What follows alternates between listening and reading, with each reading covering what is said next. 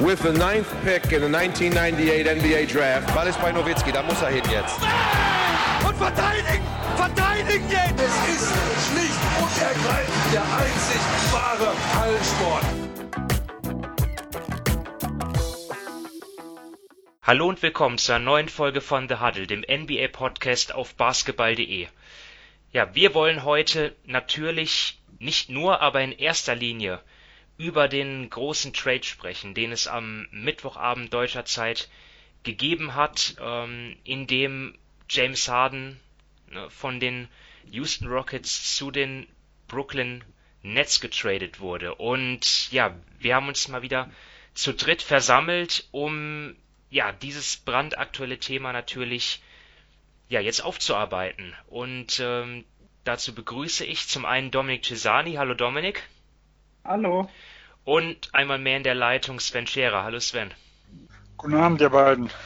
Mein Name ist Simon Wisser und ja, wir, wie schon angesprochen, James Harden, äh, ja, heute das große Thema, der MVP von 2018, der Scoring Champion der letzten drei Jahre in der regulären Saison, ähm, ist jetzt also in Brooklyn. Und die, die, die Trade-Verhandlungen zwischen den Teams, also es wurde berichtet, dass ja auch seit Monaten schon Gespräche liefen, aber so richtig Fahrt nahm das dann in den letzten Tagen auf. Und ja, James Harden hat sich dann ja nach dem nach der deutlichen Rockets Niederlage gegen die Lakers dann auch zum ersten Mal öffentlich geäußert, dass er ja eigentlich weg möchte und dass er keinen ja, dass er keine keinen Ausweg mehr sieht ähm, in Houston mit diesem Team um den Titel mitzuspielen und danach war es dann auch irgendwie ja unumgänglich äh, auf jeden Fall und dann ging es sehr schnell und ja Mittwochabend wurde dann Vollzug gemeldet und ja ich lese jetzt nochmal eben die Details des Deals vor, ähm, aber zunächst mal was die Nets betrifft, denn mit denen wollen wir heute anfangen.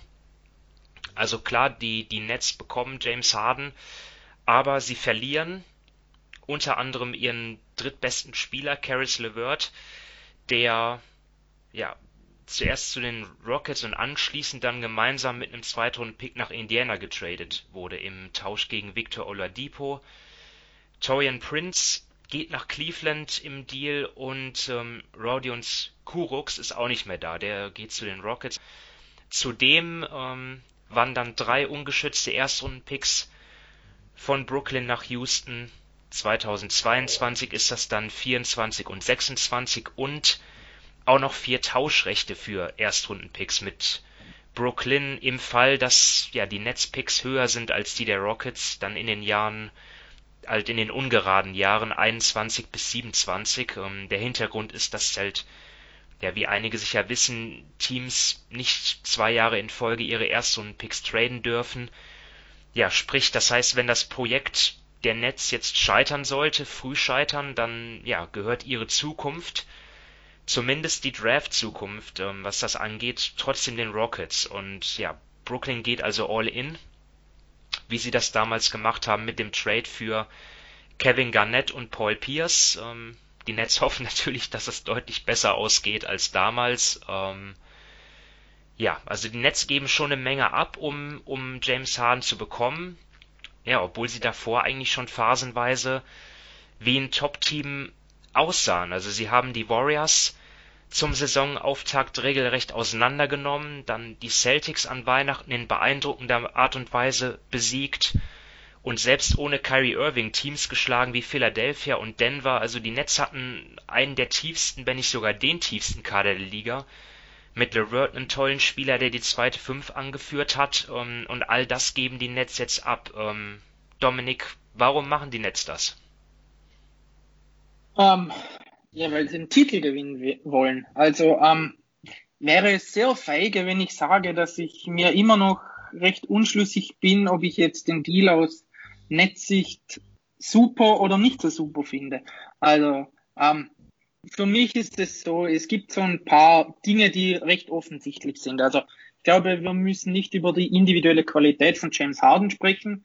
Da steht, ähm, ja, da steht eigentlich relativ fest, wie gut dieser Mann ist, wenn er in Form ist und wenn er Lust hat. Das war jetzt bei den Rockets Ähm, dieses Jahr nicht so, aber ich glaube, das wird sich recht schnell ändern. Und an sich von den Spielern her, von deren individuellen Qualität, nur das betrachtet, haben sie jetzt auch nicht mega, mega viel abgegeben. Also eben, Simon hat es eh schon angesprochen, ähm, Jared Allen und Caris LeVert sind gute Spieler, keine Frage, da müssen wir nicht drüber diskutieren. Torian Prince ist auch ein, ein Rotationsspieler. Oh, Allen habe ich vergessen, klar, sie verlieren auch noch Jared Allen, ne, ihren besten Center. Also. Genau, also sie geben halt einfach diese drei Rotationsspieler ab und ja, aber sie bekommen dafür im Gegenzug eben James Harden, also rein von der individuellen Qualität her und die Picks jetzt mal für diese Saison so ein bisschen außer Acht gelassen, finde ich den Trade gut. Aber es gibt natürlich ähm, meiner Meinung nach auch sehr viele berechtigte Zweifel. Also erstens mal, passt James Harden überhaupt in dieses Team? Ich glaube, offensiv ähm, werden sich die finden. Da ist die, die Klasse so groß, aber auch da wird es ähm, Anpassungsschwierigkeiten geben. Kann ein James Harden oder James Harden wird sicherlich nicht diesen Spielstil durchziehen können, den er bei den Rockets hatte. Also da muss er sich anpassen. Kann er sich anpassen? Und was ich da auch gelesen habe, ist gerade diese Frage haben sich einige Teams, die ja auch an ihm Interesse hatten, sei es jetzt die, die Raptors oder ich glaube auch die Celtics, haben sich diese Frage gestellt und waren da nicht so überzeugt, dass er sein Spielstil ändern kann. Dann, wie sieht es aus ähm, ähm, mit, der, mit der Aufteilung, wer hat wie viel den Ball und so weiter, wer wird nur die dritte Geige spielen, denn das war ja bei diesen Big Three, sage ich mal, in den, in, den, in den letzten Jahren oder im letzten Jahrzehnt eigentlich immer recht klar, da musste immer einer ähm, eine kleinere Rolle einnehmen, sei es jetzt Chris Bosch bei Miami oder dann Kevin Love bei ähm, Cleveland, bei den Warriors dann natürlich dann Draymond und ähm, ähm, Clay Thompson hat eine kleine Rolle eingenommen und da wird dann die Frage sein, wer wird diese einnehmen? Wird es im Normalfall Kerry Irving sein? Wird er das so annehmen? Und dann haben wir die ganze defensive Thematik. Ich glaube, da kann dann Sven noch viel dazu sagen, gerade auch zu den Picks. Also, wie gesagt, ich bin da recht unschlüssig noch, ähm, ob ich jetzt den Deal gut finde oder nicht. Das Letzte, was ich einfach dazu sagen will, ist, ähm, man hatte gesagt, die Lakers und die Clippers und so weiter sind letztes Jahr all in gegangen ich glaube, so all in, wie die Brooklyn Nets jetzt sind, war noch nie ein Team. Da wird es meiner Meinung nach nicht reichen, wenn sie 60 Spiele gewinnen, wenn sie in die Finals kommen und so weiter. Die müssen in den nächsten zwei Jahren zumindest, bis alle drei, glaube ich, Free Age oder aus ihren Verträgen aussteigen können nach der Saison 2021, 2022, müssen sie Meister werden. Also ich glaube, es gab kaum ein Team in der Geschichte, das so sehr unter Druck war, sofort liefern zu müssen wie die Brooklyn Nets jetzt. Ja, Sven, ähm, wie lautet deine, also zunächst mal dein erster Eindruck und wie sieht es jetzt aus 24 Stunden später? Einfach, ja, findest du den, den, den Deal gut aus Netzsicht? Ja, also fangen wir erstmal so an. Ähm, mir wäre es aus reiner Fansicht, und zwar jetzt nicht Fan von dem Team, sondern Fan von dem Sport, äh, lieber gewesen, wenn Harden zu einem anderen Team geht, also äh, nach Philadelphia, nach Miami oder nach Toronto, ähm, weil da wäre wär für mich so der, der Fit noch interessanter gewesen, da wäre die gesamte Konstellation im Osten interessanter gewesen äh, und das hätte ich jetzt äh, als, sagen wir mal, als Außenstehender, als Beobachter deutlich lieber gesehen. Äh, aus Brooklyn-Sicht war es für mich schon, also ich sag mal, sie sind 2019, haben sie den Schritt A gemacht und sie haben jetzt konsequent, konsequenterweise das Ganze weiter, äh, weiter gesponnen. Und deswegen war es schon richtig, äh, einen Deal zu machen. Ähm, Harden ist für mich jetzt nicht der perfekte Fit in Brooklyn. Ich glaube, darüber brauchen wir nicht reden. Das heißt, die Frage wäre natürlich gewesen, gäbe es mit dem Paket Alternativen? Also gibt es Spieler, die noch interessanter wären? Ähm, ich weiß es nicht genau, äh, das ist schwer zu beantworten.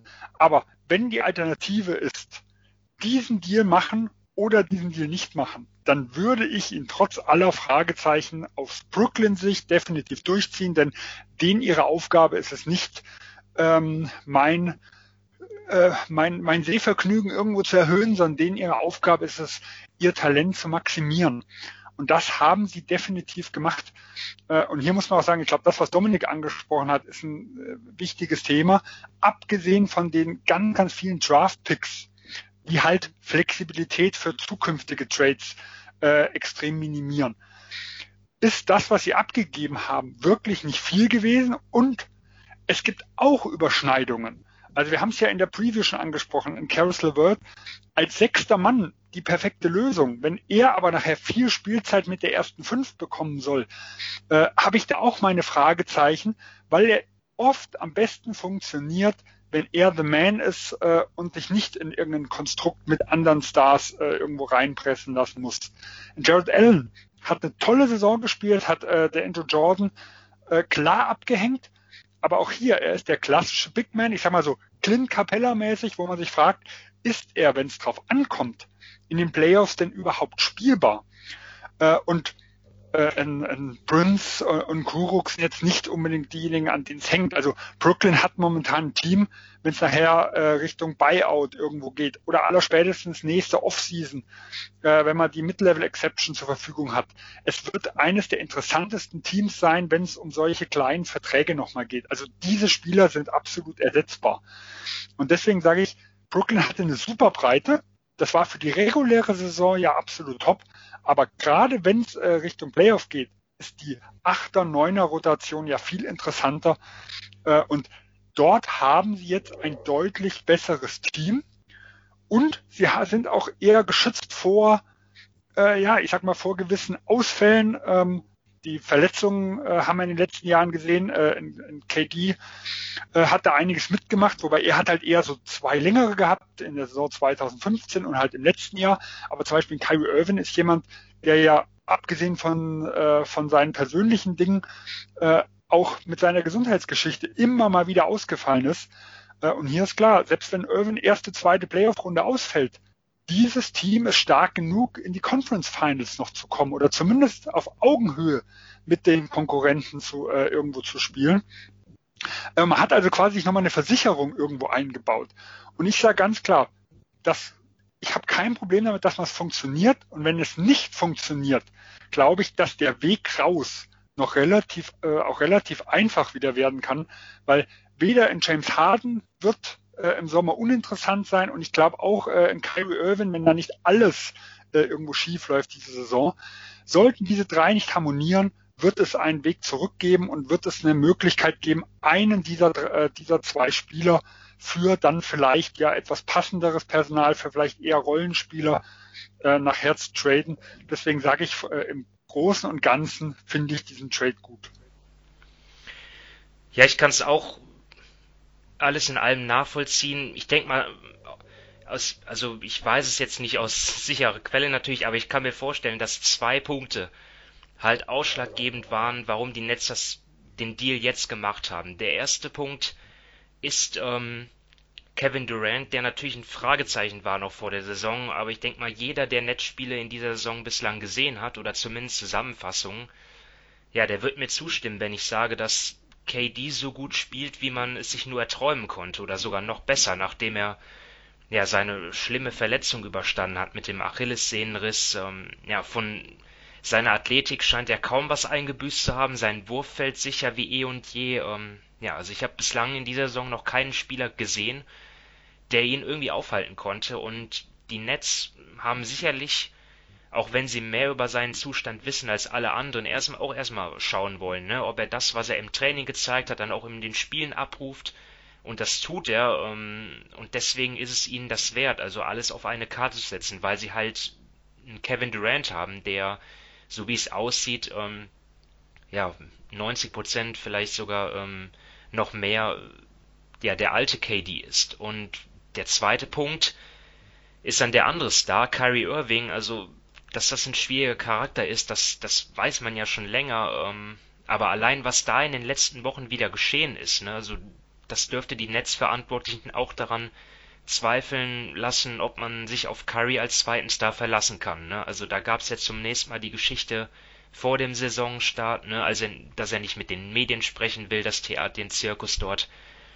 Ähm, ja, dann, dann ein paar Wochen später, wo er Steve Nash erst unmittelbar vor dem Spiel gegen die Sixers darüber informiert hat, dass er nicht spielen wird und ja, jetzt ist er auch schon die, hat er jetzt schon vier Spiele in Folge verpasst, weil er halt zu Hause auf eine Party gegangen ist, anlässlich des 30. Geburtstags seiner Schwester. Ähm, ist ja auch ein Video aufgetaucht, wo man sehen kann, ja, dass dort auf der Feier in dem, in dem Club stattgefunden hat, wo sich nicht, wo einige Leute zugegen waren und wo sich nicht an die Corona-Maßnahmen gehalten wurde. Also, ja.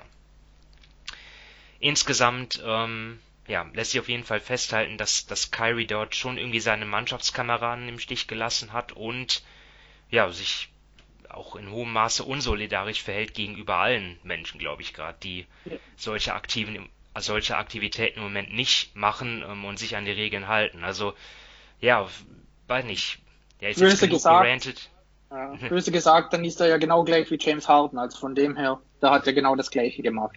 Also ja, klar. Ähm, mein James Harden, das, das, das, ähm, da haben wir, glaube ich, auch drüber gesprochen. Ähm, obwohl ich weiß nicht, ob, ob, ob wir das gewertet haben, ähm, aber natürlich auch ähm, absolut nicht in Ordnung, was, was er gemacht hat. Ähm, weil er wahrscheinlich auch dachte, ja, er hatte schon Corona und ähm, ist ja sicher und kann jetzt machen, was er will. Also, ja, ähm, also um zurück zum Thema zu kommen, ich glaube, die zwei Gründe waren ausschlaggebend, plus natürlich, dass Caris LeVert, so gut er jetzt gepasst hat als, als sechster Mann, auch oft verletzt ist und man will sich vielleicht auch nicht auf ihn verlassen müssen. Ähm, und natürlich, weil es James Harden war, so jemand ist auch nicht alle paar Monate, Jahre ähm, ja, zu bekommen. Ähm, ja, dann wollen wir vielleicht dann noch zu der zu der Rotation kommen. Also ja, wir haben schon schon angeschnitten, die die Nets haben an Tiefe verloren. Sie haben auch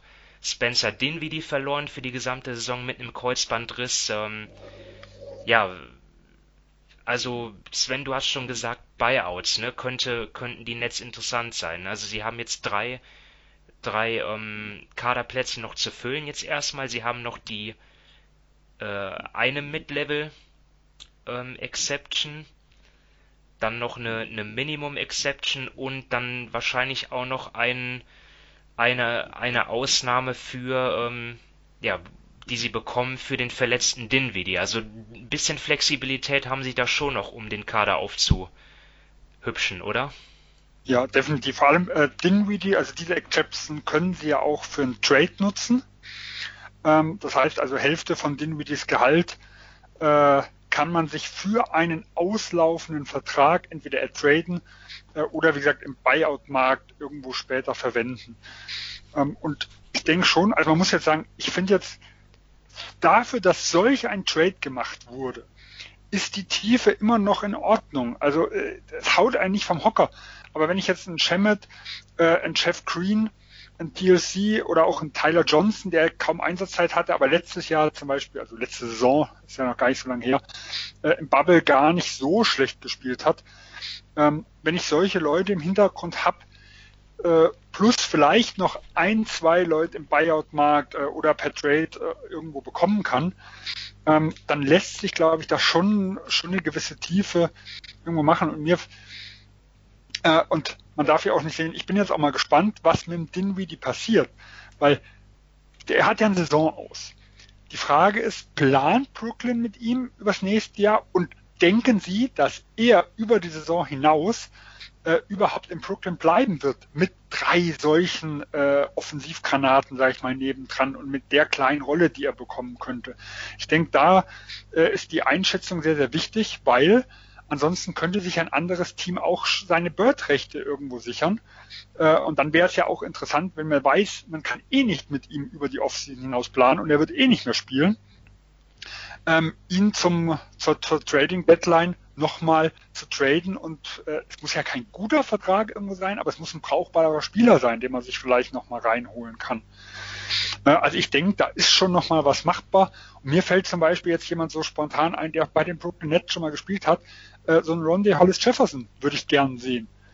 Weil er ist so jemand, der in Toronto letztes Jahr extrem gut als Small Ball Center agiert hat. Äh, und gerade wenn ich jetzt, äh, da können wir nachher nochmal auf die Defense zu sprechen kommen, gerade wenn ich jetzt einfach sehe, dass Hahn und Irwin für mich zwei sind, die eher in einem Switching-Defensivsystem zu Hause sind und nicht um Blocks gehen können, dann ist ein der Andrew Jordan als Center nicht wirklich gut aufgehoben. Äh, und das heißt, entweder muss ich momentan damit planen, mit Kevin Durant oder Jeff Green auf der 5 zu spielen, oder ich hole mir halt nochmal jemanden rein, wie Ronnie Hollis Jefferson, der offensiv zwar ein ganz klares Minus ist, aber offensiv, äh, ja, da kann er als Screensteller irgendwo agieren, da brauche ich selbst, also dass ein Spieler kein Spacing liefert, ist für mich jetzt kein großes Problem, wenn ich diese drei Stars äh, und Joe Harris nebendran habe, aber der ist jemand, der auch verschiedene Positionen verteidigen kann. Und dann habe ich plötzlich Leute wie Hollis Jefferson, wie äh, in Kevin Durant, wie in, äh, James Harden, der ja zumindest kräftig ist und bis Power Forward eigentlich alles verteidigen kann, wie in Jeff Green.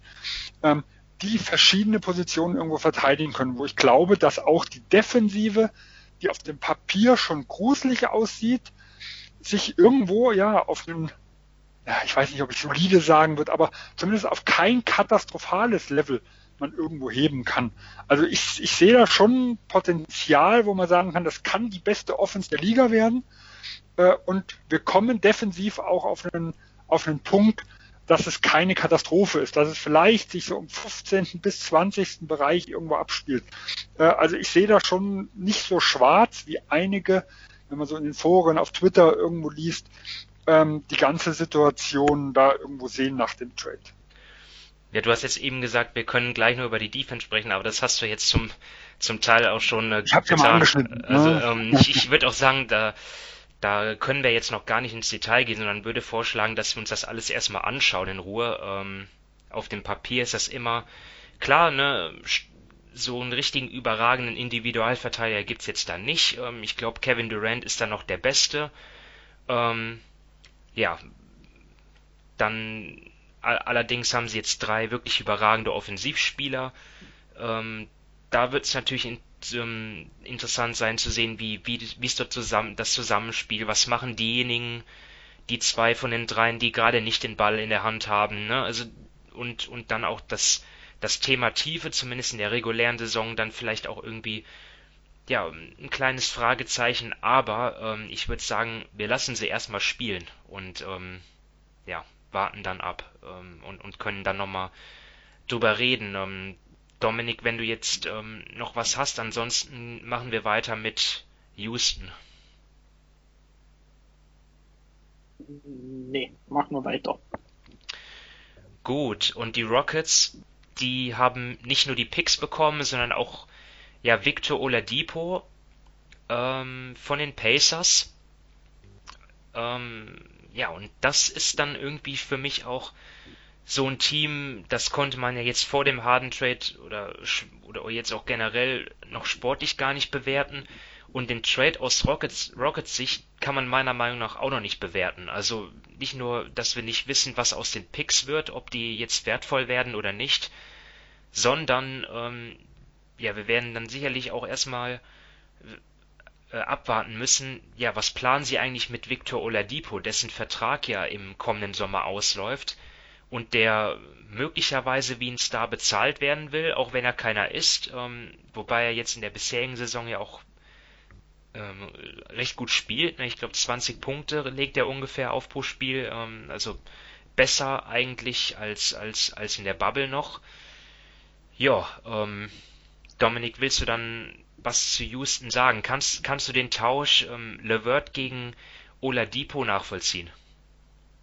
Ähm, ja, weil ihr Besitzer Tillman Fertitta ist.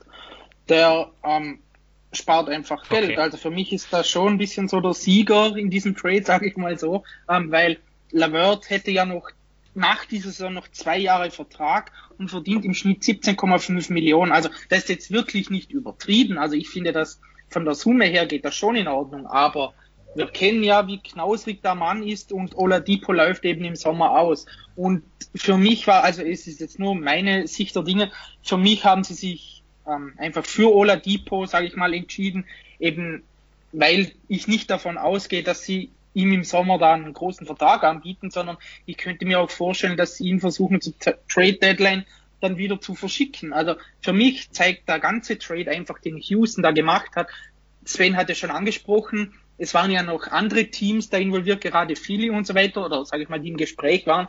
Für mich zeigt sich einfach, dass Houston so ein bisschen einen Neustart will. Und ähm, klar, sie haben jetzt noch ähm, dieses und nächstes Jahr John Wall unter Vertrag plus eine Option. Ich glaube, die wird er eh ziehen, also bis 2023 dann. Aber ansonsten zeigt für mich einfach, sie haben sich für die ganzen Picks entschieden. Und ähm, sie haben ja damals, oder es war ja letztes Jahr eigentlich, in diesem katastrophalen ähm, Westbrook Paul Trade haben sie ja zwei First Rounder plus zwei Pick Swaps abgegeben an OKC. Und durch diesen Trade haben sie einfach wieder eine gewisse Munition reingeholt. Ähm, und das ist so für mich eigentlich der Hauptpunkt, warum Houston das gemacht hat. Ich glaube einfach, sie wollen da das Team neu aufbauen.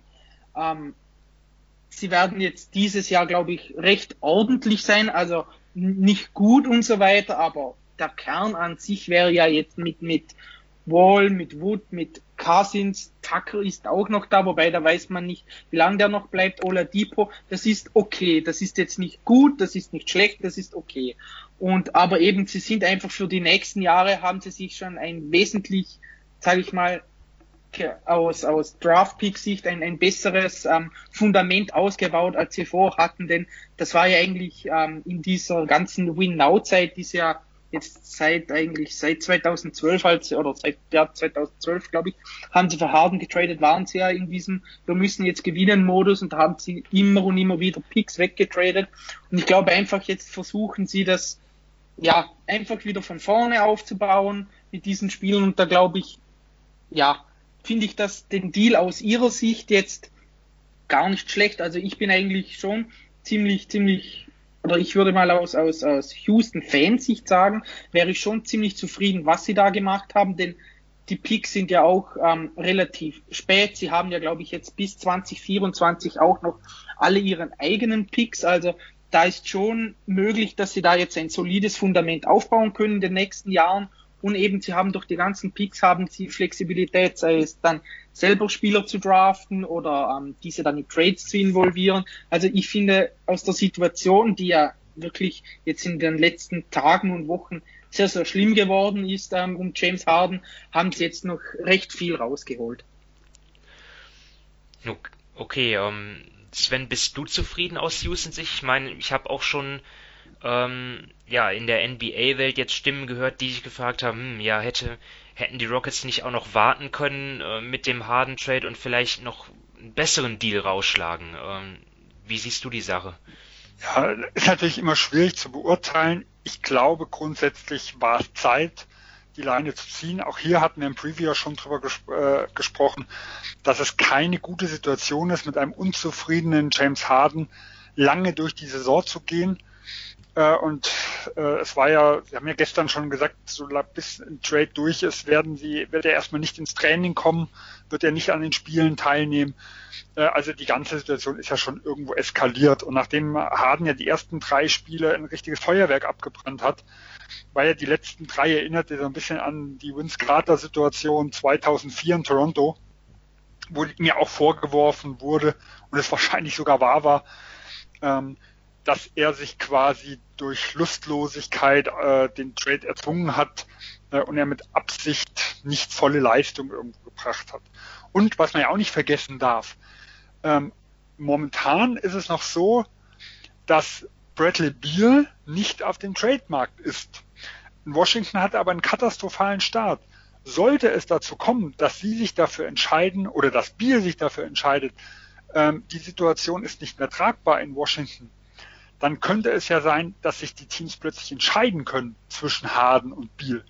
Und sollte dann Biel womöglich äh, aufgrund des besseren Fits, Dominik hat es ja vorangesprochen, einige Teams äh, zweifeln daran, dass Harden seinen äh, Spielstil wieder ändern kann äh, und aufgrund seiner äh, Jugend äh, quasi der die erste Option sein dann kann ja der Trademark für Harden plötzlich auch wieder immens in den Keller fallen, weil dann erstmal alle um Bier wettbieten und dann ist ein Team draußen. Und dann gibt es vielleicht nicht dieses Hochschaukeln, wie zwischen Philadelphia und Brooklyn jetzt irgendwo gekommen ist. Also für mich schon der richtige Zeitpunkt. Ähm, die Frage, die man sich stellen kann, ist, wäre nicht vielleicht das Paket um Ben Simmons, wo wir halt leider nicht genau wissen, wie es aussieht. Äh, es gibt Gerüchte, Houston hätte gefordert, ähm, Seibul, Maxi und mindestens drei Picks und teilweise wurden sogar noch Pick-Swaps ähm, mit, mit. Äh, also was wirklich geboten wurde, keine Ahnung. Ich finde, das, das, das ist die Frage, die man sich stellen muss, aber es ist eigentlich ja nicht zu beantworten. Äh, ich glaube auch eigentlich, dass Victor Oladipo nur eine Zwischenstation ist. Weil wenn ich mir einfach mal den Kader jetzt angucke, also das Backcourt John Wall und Victor Oladipo, ich bin da jetzt nicht äh, so begeistert, dass das so hundertprozentig passt. Äh, und da Wall schwer zu traden sein wird, weiß ich nicht, ob ich jetzt im Oladipo im Sommer einen Maximalvertrag geben würde.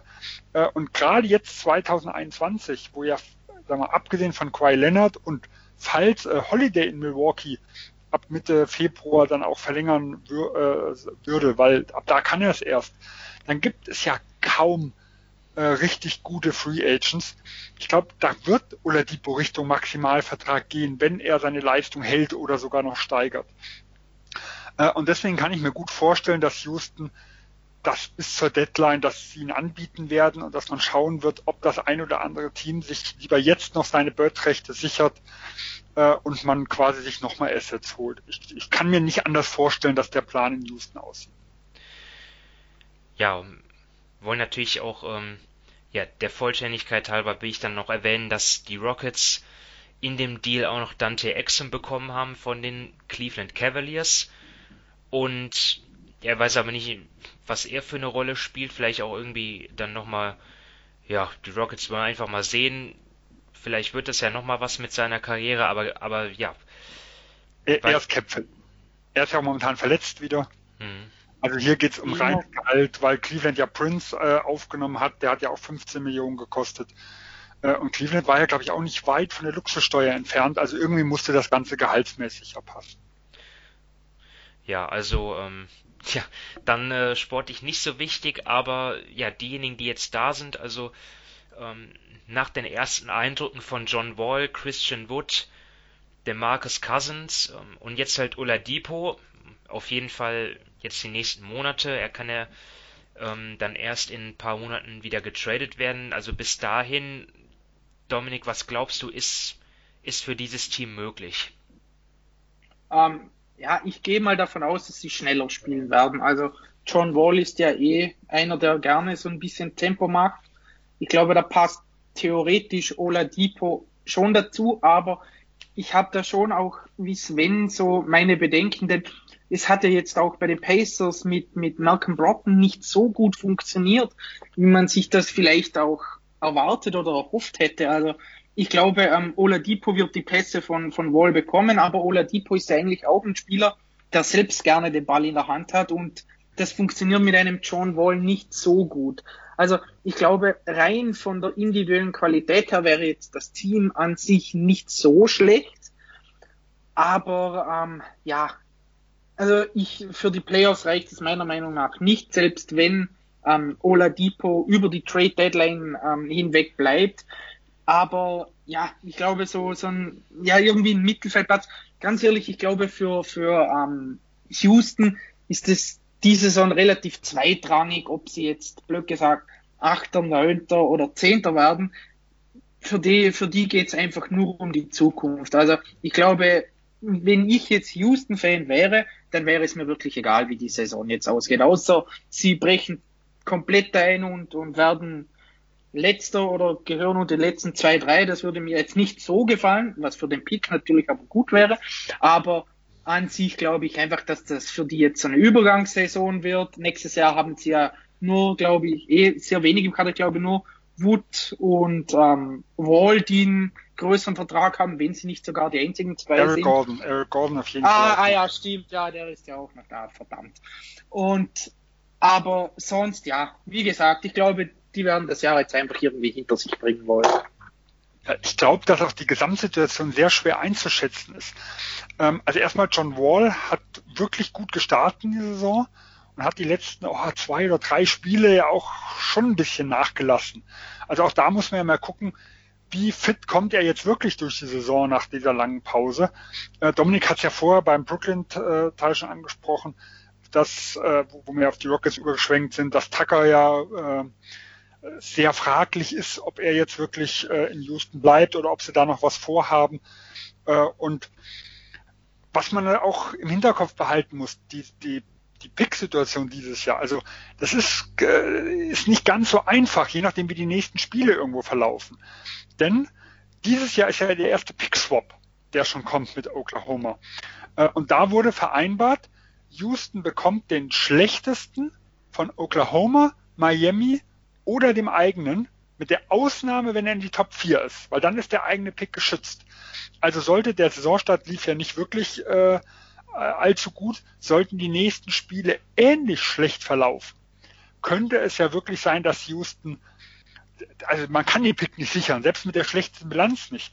Aber dass Houston schon in der zweiten Saisonhälfte ein gewisses Interesse hat, die Chancen auf einen Top-4-Pick zu erhöhen, wenn die sportlichen Ambitionen überhaupt nicht mehr erfüllt werden können. Und vielleicht ganz kurz nochmal zu Oladipo. Theoretisch wäre er heute schon wieder tradebar. Nur dann äh, müsste man ihn alleine traden, man kann ihn in kein Paket packen. Dafür hat man dann eine gewisse Wartefrist. Oh, das waren früher zwei Monate. Ich bin mir gar nicht sicher, wie in der verkürzten Saison. Ich habe irgendwas mit 19 Tagen im Kopf, aber da bin ich mir nicht ganz sicher, weil diese zwei Monatsfrist hat man auch ein bisschen verkürzt. Also es kann auch sein, dass das ganz schnell geht und das Team wird wieder auseinandergerissen. Ja, gut, dass du das jetzt angesprochen hast. Danke für die Korrektur. Das, ja, weil das habe ich, ja, das habe ich übersehen gehabt, ja. Stimmt sehr gut, danke. Nee, ich meine, ich, ich bedanke mich für die Korrektur wegen des, äh, dass Oladipo ja, ja. jetzt so schnell schon wieder äh, tradebar ist. Das wusste ich gar nicht. Ich habe das ja, ähm, nur, nur nicht im Paket. Ja, Im 1 gegen 1 kann man die Leute immer sofort wieder traden, aber was nicht funktioniert, ist jetzt zu sagen, wir schnüren ein Paket, um Oladipo und PJ Tucker zusammen, um einen hohen Vertrag aufzunehmen. Man kann beide einzeln in zwei verschiedene Trades äh, involvieren, auch an dasselbe Team. Aber sie man könnte jetzt nicht sagen, die zwei äh, äh, nehme ich und nehme dafür einen 40 Millionen oder 35 Millionen Vertrag aus. Das ist nicht möglich, damit halt nicht ein Team, sag ich mal, Spieler holt, die ein bisschen teurer sind, um sie wieder zusammen zu bündeln, um noch teurere. Das ist ja so ein bisschen halt, äh, ja, damit da nicht irgendwelche Schindluder getrieben wird. Aber einzeln können die Spieler auch gleich weiter vertradet werden.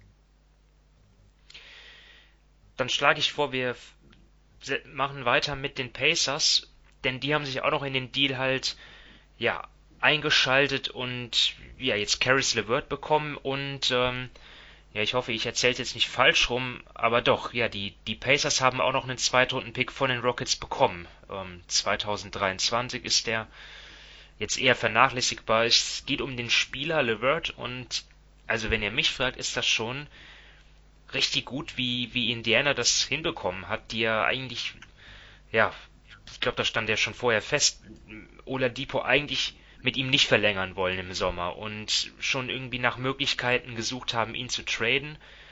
Nicht, weil er ein schlechter Spieler ist, sondern einfach wegen seiner Vertragssituation halt, die wir angesprochen haben. Und mit Levert bekommen sie einen Guard auf der gleichen Position, der zwar in der Vergangenheit auch verletzungsgeplagt war, wie Oladipo, aber eben halt auch schon auch noch länger unter Vertrag steht. Also dort haben sie noch mehr Sicherheit ähm, und das zu recht teamfreundlichen Konditionen, wenn er denn fit ist und sein Können abruft. Das hat er ja letztens getan. Und ja, mit Brockton, ihm, ähm, Justin Holiday, Sabonis und Turner, ja, und noch einige weitere solide Rollenspieler ist Indiana, glaube ich, mit denen zu rechnen auf jeden Fall ähm, als Playoff-Team mindestens. Jetzt fehlt leider TJ Warren vermutlich den Großteil der restlichen regulären Saison wegen einer Stressfraktur im linken Fuß, muss operiert, musste operiert werden. Ja, der hat ja auch 15,5 Punkte aufgelegt. In der Bubble von Orlando hat er auch sehr stark gespielt. Also das ist eigentlich so der einzige Rückschlag. Ansonsten kann Indiana, glaube ich, zufrieden sein, oder Dominik? Ja, also ich finde jetzt den, den, den Deal aus ihrer Sicht eigentlich auch ziemlich gut eben, du hast es mit, mit Oladipo schon angesprochen. Ich glaube, da hätten sich eh spätestens dann im Sommer die Wege getrennt, denn ja, sagen wir mal, er spielt wirklich eine gute Saison. Ähm, dann ist er einer der gefragtesten Spieler als Free Agent. Es gibt eben wenige gute Free Agents, aber einige Teams haben Geld. Also da weiß ich nicht, ob Indiana dann ihm wirklich alles bezahlt hätte, was er wollte. Dazu war jetzt der Fit mit Brocken auch eben nicht immer so super. Und jetzt haben sie mit Laverton einen Spieler, der, du hast es eh schon angesprochen, natürlich fit bleiben muss. Aber an sich passt er schon auch relativ gut dazu, eben weil er dann das Pick and Roll laufen kann. Ähm, da würde ihm dann Brocken auch das, das Spacing dann bieten. Er hat noch zwei Jahre länger Vertrag zu einem akzeptablen Preis. Und ich glaube, genau so ein Deal ist für ein Team wie Indiana, das ja im Normalfall jetzt nicht die ganz, ganz großen Free Agents anlockt, ähm, eigentlich sehr gut. Sie haben da eben jetzt ihre, ihre gewisse Basis und auf der bauen sie auf. Und deshalb finde ich jetzt an sich den Deal wirklich ähm, nicht schlecht aus ihrer Sicht und ihr Saisonstart war ja auch gut eben mit 7-4 bisher. Das funktioniert auch recht gut, wie die spielen, gerade auf auch auf den größeren Positionen. Von dem her finde ich das eine, eine nette Ergänzung, wie sie da in diesen großen Trade reingegrätscht sind und einen guten Job gemacht haben. Also ist ja nicht so, dass sie nicht nur kein Free, kein besonders großartiger Free Agent Magnet sind, sondern sie hätten ja auch zumindest im kommenden Sommer gar keinen Cap Space gehabt, um einen Spieler ähm, vom Kaliber wie Oladipo oder LeVert irgendwie von außerhalb zu bekommen. Das heißt, mit dem Trade ähm, bleiben sie damit ja auch sportlich ja so gut wie sie wie sie, ja. wie sie vorher waren. Also und sie kommen aus der Luxury Tax, habe ich gerade gelesen. Ich glaube, die 4,8 Millionen, die sie da sparen für 2020, 2021, eben weil sie Oladipo gegen Levert quasi getauscht haben, sage ich jetzt mal, ähm, kommen sie aus der Luxury Tax und das gibt ihnen halt dann nochmal ein bisschen mehr Flexibilität und die sind ja jetzt auch nicht dafür bekannt oder der Besitzer ist auch nicht dafür bekannt, dass er da gerne mehr zahlt, als dann wirklich nötig ist. Ich glaube, das ist der wichtige Punkt. Also Larry Bird hat ja vor ein paar Jahren mal angesprochen. Äh, ich glaube, es war damals, ging es um die Lance Stevensons Verpflichtung. Also sie haben ihn ja ziehen lassen, weil sie mit, mit, mit dem, was äh, Stevenson haben wollte, ganz knapp in die Luxussteuer gegangen wäre. Und der Bird hat damals gesagt, dieses Team wird so nicht in die Luxussteuer gehen. Das ist absolute Tabu. Und ich glaube, das ist auch momentan noch so. Also natürlich, wenn sie jetzt der absolute Titelfavorit wären, dann könnte ich mir das irgendwo vorstellen. Aber das muss man ja sagen, trotz allem, äh, was sie dieses Jahr wieder gezeigt haben, und da muss man wieder sagen, aller, allergrößten Respekt, äh, was die Pacers da, da momentan sportlich abliefern. Äh, ein Titelfavorit sind sie für mich weiterhin nicht. Ähm, und das heißt, sie sind dieses Jahr raus und, und das ist ja das Wichtige, selbst wenn das Ganze mit Oladipo, wo ich schon vom Ceiling her ihn höher ansehe wie Caris LeVert, das muss man ganz klar sagen. Also wenn er ja. äh, wieder in die Richtung käme, wären die Pacers noch mal gefährlicher. Äh, aber man hat sich langfristig finanziell deutlich besser aufgestellt. Selbst wenn nämlich er bleibt, dann musst du davon ausgehen, dass er nächstes Jahr einen Fünfjahresvertrag über 180, 190 Millionen, je nachdem, wo der Cap nachher wirklich ganz genau sein wird. Ja, aber du kannst rechnen, hier 30 Prozent von 112 Millionen, das wäre vermutlich sein Anfangsgehalt äh, und das Ganze dann noch 8 Prozent gesteigert. Ähm, also der, der würde einen Vertrag bekommen, wo man sagen müsste, okay, da müssten, sie könnten wir Oladipo vielleicht halten, aber dann kommen wir wieder an Miles Turner, den wir cutten müssten. Dann ein Jahr später müsste Tito Warren Free Agent werden, wenn mich nicht alles täuscht. Das müsste 22 sein. Kann man ihn dann halten, wenn er wieder anknüpft so an seine Leistung von letztem Jahr? Also wo man, wo man langfristig immense finanzielle Probleme hat. Und Caris LeVert ist für mich einer, vielleicht eine Leitvariante von Oladipo. Ich weiß nicht, ob der sportlich wirklich besser passt. Also ich glaube, er hat ziemlich ähnliches Profil aus meiner Sicht. Aber wir haben jetzt ihn für 17 Millionen im nächsten Jahr für etwas für 18, ich habe es mir irgendwo aufgeschrieben, 18,8, äh, über 17,5 und 18,8. Das heißt, wir reden vom Spieler, der ungefähr die Hälfte verdient wie ein Oladipo in den nächsten zwei Jahren, wenn sie ihn halten würden. Äh, und ich glaube, das ist für einen kleinen Markt wie Indiana äh, immens wertvoll. Und, das muss man auch noch sagen, sie haben ihre Spieler, die sie bisher bekommen haben von anderen Teams, ja wirklich sehr, sehr gut ausgebildet. Äh, also wir können noch gar nicht sagen, wie gut in Caris LeVert jetzt in Indiana wirklich funktionieren wird, weil, wie gesagt, viele der Spieler, die nach Indiana gekommen sind, äh, hatten ja auch nicht das äh, auf dem Schirm. Also von dem her bin ich sehr, sehr gespannt und muss sagen, Indiana würde ich eine Top-Note in der Hinsicht geben und es wie gesagt, passt auch zu der gesamten Saison, die sie momentan spielen, weil ich glaube, der, der gesamte Kader macht momentan einen guten Eindruck. Äh, und sie haben so ihr Midrange-Game aus dem letzten Jahr schon verändert und spielen deutlich moderneren Basketball. Ja, so der Saisonauftakt auf jeden Fall wieder sehr solide. Also die Pacers, die machen halt das, was sie auch in den letzten Jahren ausgezeichnet hat. Sie machen ihre Hausaufgaben, gewinnen die Spiele, die sie gewinnen müssen und, auch, und sind auch gegen die anderen Teams, die man ja auf Augenhöhe erwartet oder sogar etwas besser, da halten sie auch gut mit. Also das kann wieder ein Team sein, das unter die ersten vier oder fünf am Ende kommt in der regulären Saison. Ob sie dann in der ersten Playoff-Runde, ob sie die dann überstehen, das ist dann Zukunftssache. Aber ja, auch ja, mit ich sage mal so, sie, Team. Ja. sie sind halt einfach ein Team, das eine recht große ähm, Basis hat, sage ich mal. Sie holen immer ihr, ihre, ihren gewissen Prozent äh, Anteil an Siegen jedes Jahr, aber ihnen fehlt halt dann doch schon meiner Meinung nach einiges, eigentlich so ein Superstar, um eben dann auf die anderen Teams, die vor ihnen sind, eben wie die Celtics, Bucks, 76ers, Nets im Normalfall, wahrscheinlich auch die Heat dann irgendwie aufzuschließen. Aber sonst, sie haben wirklich eine, eine sehr hohe Basis, wie jedes Jahr, und das ist ja eigentlich man kann ja einfach nicht davon ausgehen, dass jedes Team in der NBA, gerade im kleinen Markt, immer Meister werden. halt Meister werden will, will natürlich, will natürlich jeder, aber nicht immer kann. Und deshalb finde ich da, was Indiana da gebastelt hat über die letzten Jahre, finde ich schon sehr, sehr lobenswert und gefällt mir. Ja, und dieses Jahr muss man ja sogar sagen, sie stehen ja momentan da, obwohl die Gegner sehr, sehr hochprozentig ihre Dreier eigentlich treffen. Äh, also der, die, kein kein, kein Team wird so hochprozentig getroffen wie gegen Indiana. Und normalerweise ist das zur Saisonstart ein Indikator dafür, dass man eigentlich schlechter dasteht und eigentlich noch Verbesserungspotenzial hat. Also ich sehe es wie Dominik, ich glaube nicht, dass wir hier wirklich äh, einen Contender irgendwo haben.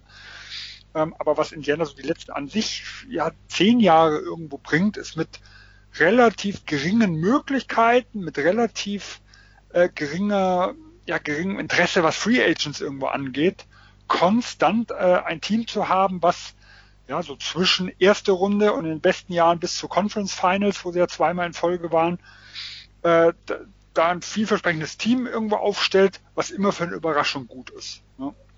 Und auch immens wirklich gute Arbeit macht. Ich glaube, gerade ein Sabonis dieses Jahr, der hat ja nochmal einen Sprung gemacht, den ich ihm so auch nicht zugetraut hätte. Ähm, Brockton spielt momentan, ich, da kann man hoffen, dass er gesund äh, bleibt, äh, aber könnte vielleicht momentan der beste Pacers irgendwo sein. Äh, und äh, ja, wenn die irgendwo so weitermachen, könnten die schon das ein oder andere Team überraschen und hinter sich lassen. Und ich hatte ja auch in der Preview schon gesagt, äh, den Platz 7, den ich prognostiziert habe, könnte mal wieder etwas zu tief gegriffen sein. Und ja, da stehe ich nach letztem und vorletztem Jahr, könnte ich wieder nachher dumm dastehen am Ende des Jahres. Ja. Ja, also Aber stimmt gut, schon. ist ja noch jung. Stimmt schon, also einen richtigen Superstar haben sie nicht, obwohl Sabonis dann vor allem in den ersten zwei, ein, zwei Wochen hat er auf jeden Fall gespielt wie ein Superstar. Also da hat er, ich glaube, die Zahlen sind mittlerweile ein bisschen zurückgegangen, aber da hat er fast ein Triple-Double im Schnitt gehabt mit 22 Punkten und 11 Rebounds und 7 Assists oder so. Also es war schon richtig stark. Ähm, und ist auch auf die, an die Dreierlinie mehr rausgegangen. Ja, das ist auch ein bisschen runter wieder gegangen, aber der Midranger war ein, ein bisschen weniger. Aber wieder auch, auch hier das ganze Team. Also es ist äh, extrem, wie sie äh, im letzten Jahr waren sie Platz 4 äh, im Midrange-Bereich, haben 34 Prozent ihrer Würfe daher genommen und sind jetzt unter dem neuen Coach auf Platz 28 gekommen und nehmen nur noch 21 Prozent ihrer Würfe aus dem Bereich äh, und sind bestes Team am Ring, also äh, was, was die Häufigkeit angeht äh, und sind auch vom einem der schlechtesten Teams aus der Dreierdistanz, also auch von der Frequenz her, sie waren von der Quote her sehr, sehr gut, äh, ins Mittelfeld gerutscht. Also der, der gesamte äh, Spielstil, der letztes Jahr auch ganz gut funktioniert hat, wurde schon unter dem neuen Coach nochmal ja einfach moderner, muss man ganz klar sagen. Gut, dann schließen wir den Trade jetzt nach, ja, wir haben schon einiges auf der Uhr, aber äh, ist ja auch ein richtiger Megatrade gewesen und jetzt fehlt uns noch der Cavs-Part und Ja, ich habe mich ja kaputt gelacht über den Tweet davon vom guten World Wide Wop, als er da geschrieben hat, dass die Cavs dabei zugesehen haben, wie der Blockbuster Trade abgeschlossen wird und dann Jared Allen für einen Erstrunden-Pick äh, bekommen. Ja, und dann dieses Gift da mit diesem Waschbären, der das Katzenfutter klaut und schnell wegrennt, einfach. Ja, hab, ich habe mich beömmelt. Ähm, ja, der Erstrunden-Pick ja nicht mal der eigene gewesen, sondern einer von den Bucks im Jahr 2022 ungeschützt, äh, soweit ich das richtig äh, auf dem Zettel habe. Und ja, ich bin jetzt, ist jetzt auch jetzt nicht so für mich, dass ich jetzt sage, ich bin jetzt mega gehypt von dem, was die Cavs gemacht haben, aber für ein Team, das im Rebuild steckt, ähm, bekommen sie einen jungen und talentierten Big Man, der vom Alter her auf jeden Fall gut zu, zu ähm, den beiden Guards, Guards passt, Sexton und Garland und Orokoro. Ja, ähm, natürlich sieht's jetzt auf den großen Positionen bei den Cavs, äh, ja, das, da, da war es schon vorher crowded und jetzt erst recht. Ähm, da haben wir ja noch Andre Drummond, der in den letzten Wochen gut gespielt hat. Vielleicht konnten sie ihn dadurch ein bisschen ins Schaufenster stellen. Vielleicht findet sich ja doch noch jemand, ähm, der interessiert ist an ihm, an einem Trade. Ähm, aber insgesamt muss ich sagen, äh, ja, entwickeln sich die Dinge bei den Caves doch besser, als ich das vor Saisonstart gedacht hätte. Ähm, Sven, wie siehst du den, die, die Cavs in dem Deal? Keine Frage, kann ich dir nur recht geben. Also die Cavs sind bisher eine positive Überraschung. Ähm, und man muss sehen, was man, was sie in diesem Jahr gemerkt haben, ist gerade bei dem Backcourt, wie wichtig der Center äh, irgendwo in der Mitte ist. Äh, ist eine winzige Sample-Size. Ich glaube auch nicht, dass sie dort bleiben. Aber die Cleveland Cavaliers sind äh, Platz 1, zumindest laut Clean the Glass, in der Defensive. Und sie waren letztes Jahr Platz 29. Ähm, und hier muss man sagen, hat Drummond äh, schon einen gewissen Anteil dran. Denn man merkt ganz klar, am Ring lassen sie nur 56 Prozent zu, im letzten Jahr 66,5. Äh, also ein riesen Unterschied zwischen den, zwischen den Dingen. Und wenn ich halt ein, momentan sind sie, sind sie zwar verletzt, äh, aber solch ein Backcourt habe wie Sexton und Garland, dann brauche ich schon diesen Ringbeschützer in der Mitte. Äh, und das muss man auch sagen, haben die Cleveland-Experten schon jahrelang gesagt. Man hat sich sogar erhofft, dass äh, John Hansen, als er als Salary Dump von den Milwaukee Bucks irgendwo kam und in dem Trade haben sie auch diesen Erstrunden-Pick bekommen, den sie jetzt da äh, weitergegeben haben. Also man war schon so verzweifelt, um es mal so zu sagen, dass man Hoffnungen gelegt hat, dass Hansen dieser Ringbeschützer sein kann, weil das war halt nun mal Tristan Thompson nicht, das war ein Kevin Love nicht, das äh, Larry Nance Jr. irgendwo nicht. Äh, und Drummond, ja, man mag von ihm halten, was man will. Er ist für mich kein elitärer Verteidiger, weil dafür ist er zu sehr äh, an Ringnähe fixiert, aber für die reguläre Saison ist er schon ein vernünftiger Ringbeschützer. Und sein Vertrag läuft aus. Ich denke nicht, dass er von dem vom Alter und von seinen Gehaltsvorstellungen zwangsläufig da reinpasst. Und da könnte Jared Allen schon eine ja, günstigere und auch vielversprechendere Option nochmal für die Zukunft sein, äh, wenn man solch einen Spieler haben will.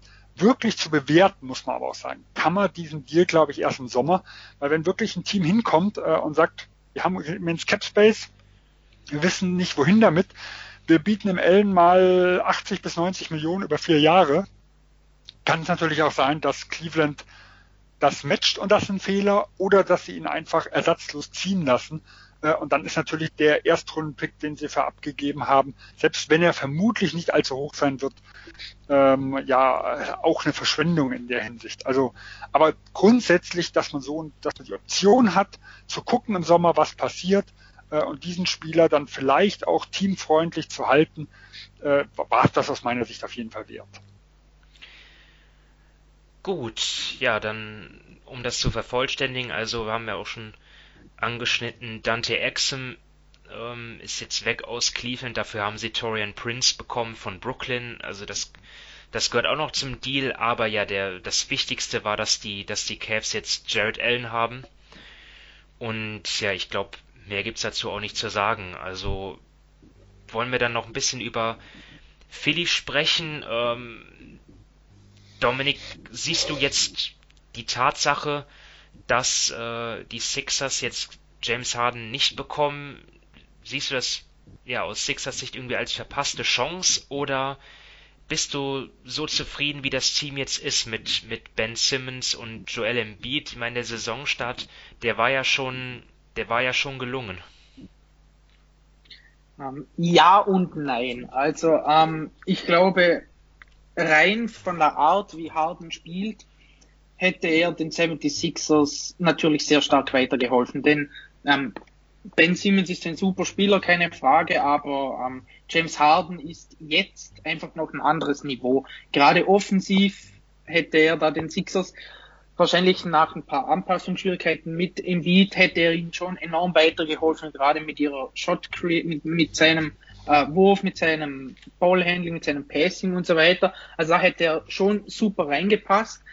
Aber ich kann es schon auch irgendwie aus Philadelphias Sicht verstehen, wenn, ähm, wenn sie da jetzt nicht wirklich alles über Bord geworfen oder dass sie jetzt nicht alles über Bord geworfen haben, um Harden zu holen. Sven hat es eh schon kurz angesprochen, was Houston da gerüchteweise wollte, eben mit Siemens, Maxi, Thibault plus noch einen Haufen Picks. Also das ist schon so etwas, wo ich als Philadelphia schon zweimal drüber nachgedacht, nachgedacht hätte, weil eben Siemens an sich als Spieler ist meiner Meinung nach um einiges wertvoller als das, was ähm, die Nets angeboten haben.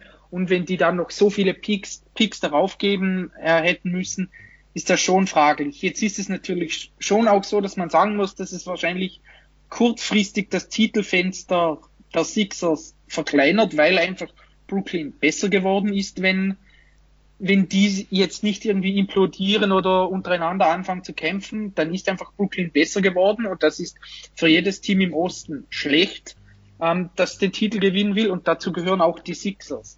Also ich glaube, man kann da einfach beide Seiten sehen. Man muss den Deal nicht unbedingt machen, aber von, rein von den Titelchancen her ist es natürlich schon dann ein Rückschlag so ein bisschen für Philadelphia. Ich als Sixers ähm, Sympathisant, dazu bekenne ich mich auf jeden Fall. Ich war ein bisschen erleichtert, dass ja, die jetzt nicht für James Harden getradet haben und Ben Simmons immer noch da ist. Also ich mag das einfach.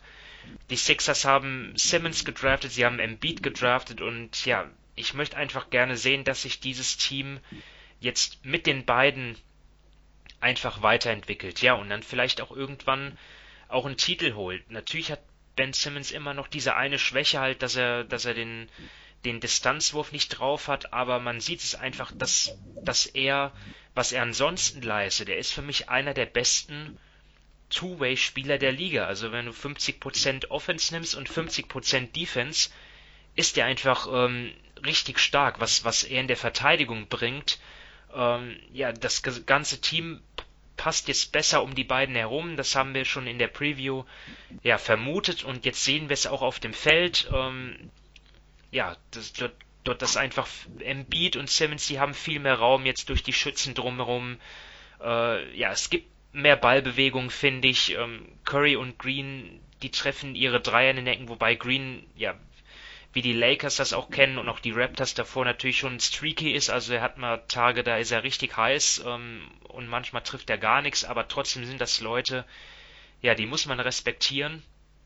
Also viel mehr Raum für die Stars jetzt. Ähm, Embiid im Moment, ähm, ja, ist noch zu früh, um das zu sagen, aber Stand jetzt spielt eine MVP-Saison, ähm, nimmt nicht mehr so viele Dreier, aber ansonsten halt äh, in der Mitteldistanz richtig stark und natürlich unter dem Korb im Post-Up. Also, ja, mir gefällt das jetzt sehr gut in Philadelphia und vielleicht kommt ja dann auch irgendwann nochmal die Gelegenheit, wo sie dann ja einen dritten Star oder zumindest ungefähr so eine auf All-Star-Niveau bekommen können, ohne Ben Simmons abzugeben. Also ich gebe zu, ich bin ein bisschen erleichtert. Ähm, Sven? Ja, ich sag mal, die Frage ist halt, was sind deine Prioritäten? Ich glaube ganz klar, hätten sie diesen Deal gemacht, wäre Philadelphia aus meiner Sicht der Top-Favorit im Osten. Immer vorausgesetzt natürlich äh, Embiid und die wichtigsten Leistungsträger bleiben gesund. Weil gerade beim Beat äh, ist das ja nicht, ist das ja nicht immer gegeben. Ähm, von dem her glaube ich schon, dass es in gewisser Weise eine verpasste Chance ist, weil ja, Ben Simmons ist ein großartiger Spieler, aber mit, von Jahr zu Jahr zweifle ich schon immer ein bisschen mehr, ob diese Combo Simmons, Embiid äh, ja auf dem absolut höchsten Level irgendwo so funktionieren können. Und ich glaube, diese Fragezeichen sind in den Playoffs noch größer wie jetzt in der normalen regulären Saison. Und man muss ja auch sagen, Philadelphia ist wirklich äh, sehr gut gestartet, gerade wo sie fit waren. Also die Starting Lineup äh, hat ein Net Rating mit plus 16,6, also mit ähm, Embiid, mit Harris, mit Danny Green, mit Seth Curry und Ben Simmons. Äh, und Danny Green hat ja sogar einen relativ schlechten Saisonstart gehabt. Und wenn man ihn mit Milton ersetzt hat, also auch noch äh, einen zumindest gefürchteten Schützen, auch wenn er nicht allzu gut trifft, äh, dann ging der sogar auf über 60 hoch, aber da sind wir natürlich minimale Sample Size. Also man muss sagen, dass diese zwei plus Shooting hat schon irgendwo funktioniert. Äh, aber ich glaube trotz allem, dass Hahn das wirklich noch auf ein anderes Niveau gehoben hätte. Und er wäre defensiv wahrscheinlich auch tragbar gewesen bei dem, ja, weil Embiid mag eine MVP-Saison offensiv spielen, aber für mich viel, viel wichtiger ist, dass er defensiv äh, momentan wieder dominiert und dass man nicht das Gefühl hat, ja, er spielt da so ein bisschen vor sich hin und gibt nur Halbgas, sondern er ist momentan auch ein absoluter Kandidat für den Defensive Player of the Year äh, Award. Und so ein Team hinter Harden wäre natürlich auch nochmal äh, ein richtiges Ding. Aber es wäre natürlich ein immenses Risiko, weil gerade durch die Verletzungshistorie von Embiid, durch auch das zunehmende Alter von einem Harden, dass er in zwei Jahren ja auch wieder Free Agent werden kann, äh, mag mit Embiid in einem der zwei Jahre irgendwo was passieren und das Titelfenster kann auch wieder ganz, ganz schnell zu sein. Äh, also ich kann bei dem Preis, was so im Raum stand, absolut verstehen, dass sie es nicht machen. Ich hätte es viel lieber gesehen, das habe ich am Anfang gesagt. Mir hätte das Team äh, besser gefallen wie jetzt in Brooklyn. Und ich glaube auch, dass, wie gesagt, die Titelchancen kurzfristig um einiges nochmal höher gewesen wären. Ja, wir hatten, bevor der Trade ähm, zustande kam und wir unseren Plan aufgestellt haben, haben wir uns vorgenommen, ja, noch viel ausführlicher über die Sixers zu sprechen. Aber ich denke mal, das, was wir jetzt besprochen haben, das deckt eigentlich auch schon das meiste ab. Also ähm, wir werden weiter schauen, ähm, ob, ob der gute Saisonstart jetzt in Sixers, der Sixers, ob der, ob der, ob der sich fortsetzt ähm, oder ob das vielleicht irgendwie nur ein kleines, kleines Hoch war. Aber ich bin eigentlich schon recht optimistisch. Ähm, jetzt wollen wir noch nach Toronto schauen, denn Sven, du hast geschrieben, ähm, als, wir, als, als wir in der Gruppe geschrieben haben, dass die auch im Gespräch waren, äh, wo es darum ging, ja, nächste, nächste Station von James Harden. Ähm, da weiß ich jetzt, das habe ich gar nicht so mitbekommen. Ähm, ja, was, was stand denn da so im Raum, so als Gegenwert? Ja gut, also vermutlich ging es äh, um ein Paket um Siakam äh, in der Hinsicht. Also es wurde auch gestern auch gemeldet, die Top-Favoriten sind Brooklyn und Philadelphia. Ich wusste äh, zum Beispiel auch gar nicht, dass Toronto auf Hardens Liste stand, aber gut. Nee, das nicht, aber Harden stand auf Torontos Liste. So wurde zumindest gemeldet. Also Toronto okay. und Boston waren die zwei Teams, äh, die auch noch an ihm interessiert waren, wobei bei Boston immer mehr die Meldung kam, dass halt Jalen Brown nicht im Paket sein sollte und damit war das wahrscheinlich eine reine Theorie. Äh, während in, in Toronto äh, gab es immer mal wieder die Frage, also ich kann, kann mir nicht vorstellen, dass Siakam und Anunobi, und das wäre wahrscheinlich das einzige Paket, was realistisch gewesen wäre, äh, zur Debatte stand, vor allem weil bei Anunobi durch die Vertragsverlängerung, durch die vorzeitige es auch sehr, sehr schwierig wäre hinzubekommen. Ähm, sondern es ging dann halt eher Siakam Plus. Und das ist die Frage, wer Plus wäre, äh, ob es halt um einen Norm Paul, der wäre wahrscheinlich aus Salary Cap Gründen mit drin gewesen. Ähm, und und halt zahlreiche Picks irgendwo. Äh, und ich glaube, der Grund, weshalb Toronto sich da selber auch mit ins Spiel gebracht hat und weshalb sie ihr Team auseinanderreißen wollten, war nicht unbedingt der, der schlechte Saisonstart. Das ist sicher was, was, was von den Medien noch mit reingetragen wird, sondern halt die Situation 2021. Denn der Plan, der vor ein paar Monaten noch recht vielversprechend aussah, ähm, das heißt Max, Max Cap Space zu schaffen und trotzdem einen Kern zu haben mit Van Vliet, mit Siakam, äh, mit Anunobi, der löst sich nach und nach äh, in, in Schall und Rauch auf, weil einfach die Free Agents fehlen. Wenn nicht Kawhi Leonard zurückkommt nach Toronto, ähm, die, die diesen Plan umsetzbar macht. Und äh, ja, und da kann man halt schon sagen, Siakam Anunobi tun sich in gewisser Weise, ja, kann man sagen, wenn, wenn der eine weg ist, könnte der andere vielleicht noch ein bisschen mehr irgendwo aufspielen. Und deswegen glaube ich, dass Siakam ersetzbar wäre, wenn man halt ja so einen Top, potenziellen Top 5 Spieler wie James Harden irgendwo bekommen würde. Äh, und deswegen kann ich mir halt gut vorstellen, dass Toronto da sehr, sehr interessiert war. Und wie gesagt, die Meldung ging auch in die Richtung. Nur Harden hat halt äh, Toronto zumindest nicht auf der Liste gehabt.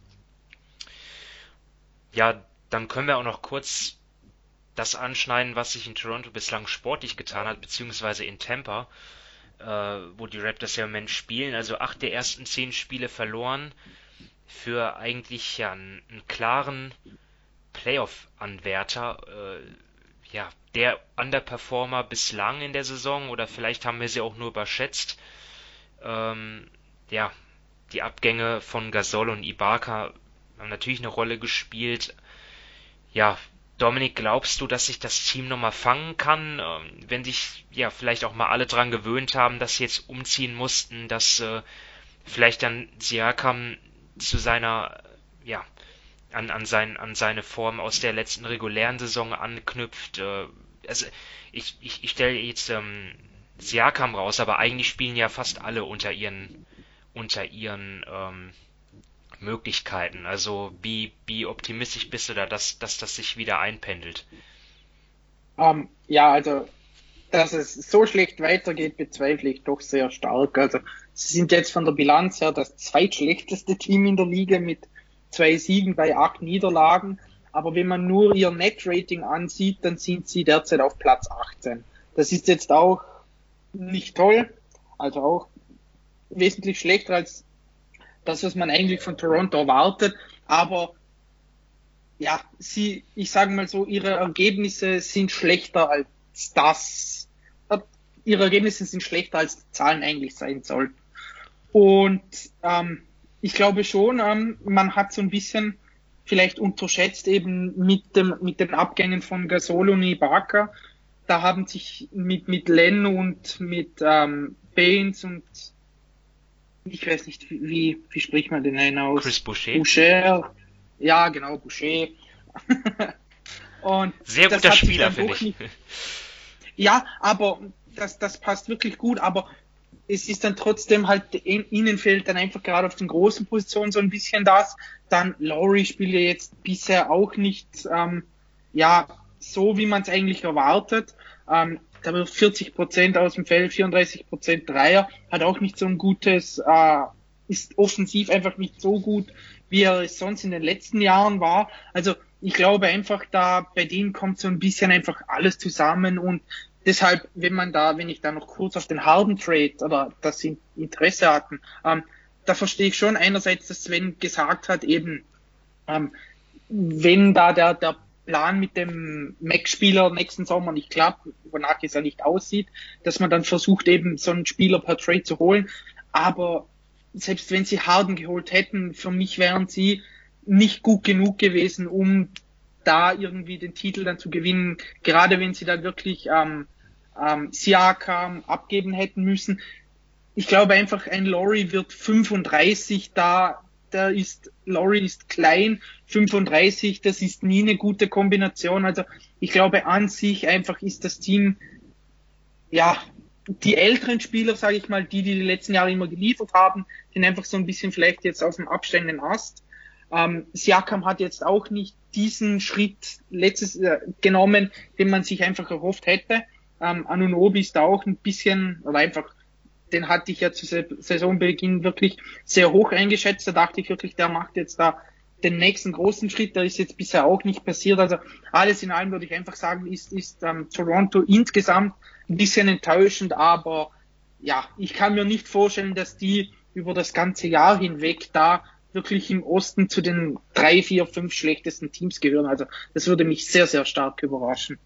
Ich glaube, das wären sie auch nicht. Du hast ja das Netrating angesprochen. Also wenn man die Expected Wins nimmt, müssten sie zwischen vier und fünf sein und sie haben nur zwei gewonnen. Und von den acht Niederlagen sind sechs nach zweistelligen Führungen äh, sechs Spiele noch vergeben worden. Also äh, das wird auch auf Dauer so nicht passieren.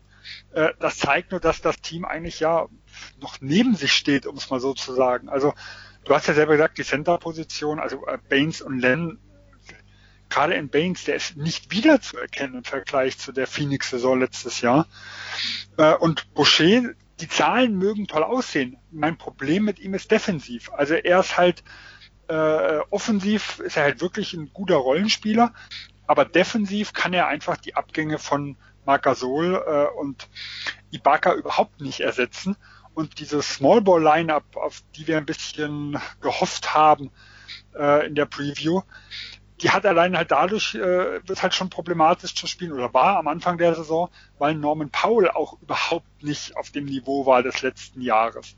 Äh, und wenn du halt einen Flügelspieler, wenn dir ein Flügelspieler fehlt, den du halt bräuchtest für so eine Lineup, äh, also fehlt ja nicht, aber also der nicht die Leistung bringt, dann kann, hast du auch da Schwierigkeiten, in andere Lineups dann irgendwo zu wechseln. Was wir halt auch dieses Jahr sehen, ist, dass wir kein wirklich äh, ja, Emporkömmling irgendwo haben wie in den letzten Jahren, wo immer ein, zwei Spieler wie aus dem Nichts äh, kamen. Das ist, das ist dieses Jahr auch nicht passiert. Und gerade defensiv ist das irgendwo schon schockierend. Also sind jetzt auf dem 23. Platz äh, und die Halbfeld-Defense, die letztes Jahr die beste Liga war, ist auf Platz 18 gerutscht und in Transition von 4 auf 27. Also äh, da, da passt vieles nicht. Die Rim Protection ist komplett weg. Also auch da war man letztes Jahr Platz 2 in der Liga äh, und ist jetzt auf Platz 18 abgerutscht. Äh, also, also defensiv passt das hinten und vorne noch nicht und das hätte ich wirklich nicht für möglich gehalten bei einem eigentlich so gut eingespielten Team und da haben, also habe zumindest ich vermutlich die Abgänge schon unterschätzt, auch wenn sie ein wichtiges Thema waren in der Preview, aber dass es so nach hinten losgeht, äh, hätte ich jetzt wirklich nicht erwartet, defensiv. Also an Boucher liegt's nicht, der legt äh, 4,2 Blocks auf, auf 36 Minuten gerechnet. Also ja, das ist so die Hassan White wahrscheinlich. Ne? ja. Gut fürs Fantasy. Ähm, ja, dann machen wir noch den, ja, müssen wir noch ein paar Personalien besprechen. Ähm, da reicht dann jetzt, glaube ich, auch ein One-Taker. Ähm, einer sagt kurz was dazu. Ähm, ja, leider einige Verletzungen. Passiert in den letzten Wochen schwere Verletzungen. Wir machen einfach mal den Anfang mit Markel Fultz. Ja, das hat natürlich die Orlando Magic ins Mark getroffen, denn die hatten einen tollen Start mit, ich glaube, 6 zu 2 und dann halt die bittere Nachricht für, für Fultz und, und, und die Magic, dass ähm, ja, der Point Guard jetzt die komplette Saison raus ist mit einem Kreuzbandriss. Und ja, immerhin für ihn persönlich ähm, eine gute Nachricht, dass er bereits davor verlängert hat. Und jetzt, ja, 50 Millionen bekommt er, glaube ich. Also da ist erstmal finanziell, braucht er sich keine Sorgen mehr zu machen. Ähm, dann ist da auch noch Jonathan Isaac. Also die, die Magic zahlen jetzt 130 Millionen, also insgesamt nicht pro Jahr, aber, ins, aber insgesamt für, für ihre zwei Langzeitverletzten. Das ist nicht gut. Ähm, und ich glaube, dass Orlando jetzt auch, äh, dass es da jetzt abwärts geht ein bisschen. Ähm, ja, Dominik, ich glaube, da, da ähm, gibt es keine zwei Meinungen, oder? Nee, also ich meine, sie haben jetzt noch eine, eine positive Bilanz von 6-5, aber ja, ja, also. Wir waren, glaube ich, bei 6-2 schon, also man sieht schon die Tendenz. Eben, ja, ja, also eben, das, das geht schon. Also eben von ihrem Net-Rating her sind sie auf Platz 22 mit minus 3,7. Also ja, ich glaube, da wird es im, im Saisonverlauf, ich glaube, da werden sie den umgekehrt, das umgekehrte Toronto machen. Ja, und Cole Anthony, muss ich sagen, hat mir von der Bank auch besser gefallen wie seit er die größere Verantwortung jetzt in der, in der Starterrolle irgendwo hat. Also ganz schlecht so für die Evolution der ganzen Geschichte. Äh, ja, mieses Jahr vor Orlando. Dann haben wir die Grizzlies mit, die den Ausfall von Ja Morant verkraften müssen. Dort läuft es umgekehrt zu Orlando. Also die haben jetzt zuletzt ohne ihren Point Guard drei Spiele in Folge gewonnen. Ähm, Trotzdem hatten sie, hatten sie natürlich dann davor, waren, steckten sie im Tabellenkeller, haben jetzt immer noch eine negative Bilanz und müssen auch noch, ähm, ja, wegen einer Knöchelverletzung noch weitere drei Wochen ungefähr auf Morant verzichten. Also wir hatten, äh, ja, wollten die Frage stellen, ob die Playoff-Hoffnungen der Grizzlies jetzt äh, damit schon ad acta sind. Ähm, so weit würde ich nicht gehen, aber Tyus Jones ist natürlich auf lange Sicht ähm, kein gleichwertiger Ersatz für Morant, nicht wahr, Sven? Nee, definitiv. Also äh, wenn das jetzt sich noch länger hinziehen sollte und er vielleicht am Anfang mit ja, gewisser Vorsicht äh, irgendwo wieder rangeführt wird, dann glaube ich, dass dieser 13-0-Lauf jetzt nur ein kurzes Strohfeuer ist, dass die Grizzlies dann maximal äh, mit geringen Chancen noch auf das Play-in irgendwo sind. Aber auch hier kann man sagen, wer weiß, langfristig, wenn sie jetzt nochmal gerade ein gutes äh, Wing-Talent irgendwo abgreifen, weil das ist so für mich die größte Schwachstelle bei den jungen Talenten, könnte es sein, dass das ein Riesending ist, wenn es darum geht, äh, ihr Ceiling nochmal zu erhöhen. Dann gehen wir weiter nach Atlanta. Dort fehlt jetzt Bogdan Bogdanovic, der sich am rechten Knie verletzt hat und die Ausfallzeit, die steht noch nicht fest. Aber ähm, ja, ich glaube, die Hawks sind dort in der Hinsicht gewappnet, dass sie ja zumindest einen ganz guten Backup dann schon noch haben mit Kevin Hörter. Ähm, oder bin ich dazu zuversichtlich, Dominik? Ja, ähm, ich meine, Bogdanovic hat jetzt bisher auch nicht die Lichter nicht ausgeschossen. So geil gespielt, ja. Nee, ja, in seinen neun Spielen, die er gemacht hat. Und ähm, ich meine, es ist immer eine Schwächung, wenn so jemand ausfällt. Da muss man, glaube ich, nicht darüber reden. Aber eben, es kommt halt, einmal kommt es einfach nur darauf an, wie lange er ausfällt. Wenn er, wenn er nicht so lange ausfällt, können sie das schon kurzfristig kompensieren. Aber wenn das dann natürlich sich in die Wochen zieht, das ist dann ungut. Ich meine, sie haben jetzt auch nicht so einen, ja, der Spielplan ist in den nächsten Wochen Utah, Portland, Minnesota, Detroit, Minnesota. Ich glaube, da kann es auch ohne Bogdanovic den einen oder anderen Sieg geben. Und dann gehen wir noch zum Abschluss nach Washington und das ist ja irgendwie auch so eine traurige Veranstaltung. Eigentlich, ja, nach den Raptors kommen die bei mir fast schon sofort wenn es darum geht, ja der größte Underperformer der bisherigen Saison. Also ich hätte nicht damit gerechnet, dass es so schlecht läuft. Ähm, ein Grund ist sicherlich, dass Russell Westbrook sehr schlecht aussieht bislang ähm, und der andere ist aber auch die Defense und jetzt haben sie auch müssen sie auch noch äh, ohne Thomas Bryant auskommen. Ja, Kreuzbandriss auch bei ihm. Klar, ein Spieler, der einen guten Distanzwurf hat, das ist auf jeden Fall ein Skill, was er mitbringt. Defensiv ist Bryant jetzt, glaube ich, kein großer Verlust.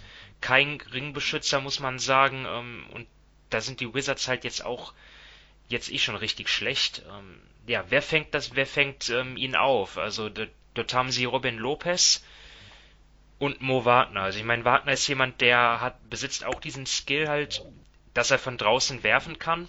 Ist jetzt auch jemand, der ähm, ja, sicherlich motiviert sein wird, nachdem die Wizards nicht die Teamoption für ihn gezogen haben.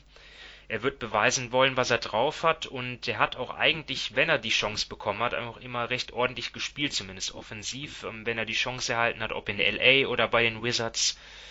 Ähm, ja, und wie schon gesagt, für die Wizards kann es eh nicht viel schlechter laufen als vorher.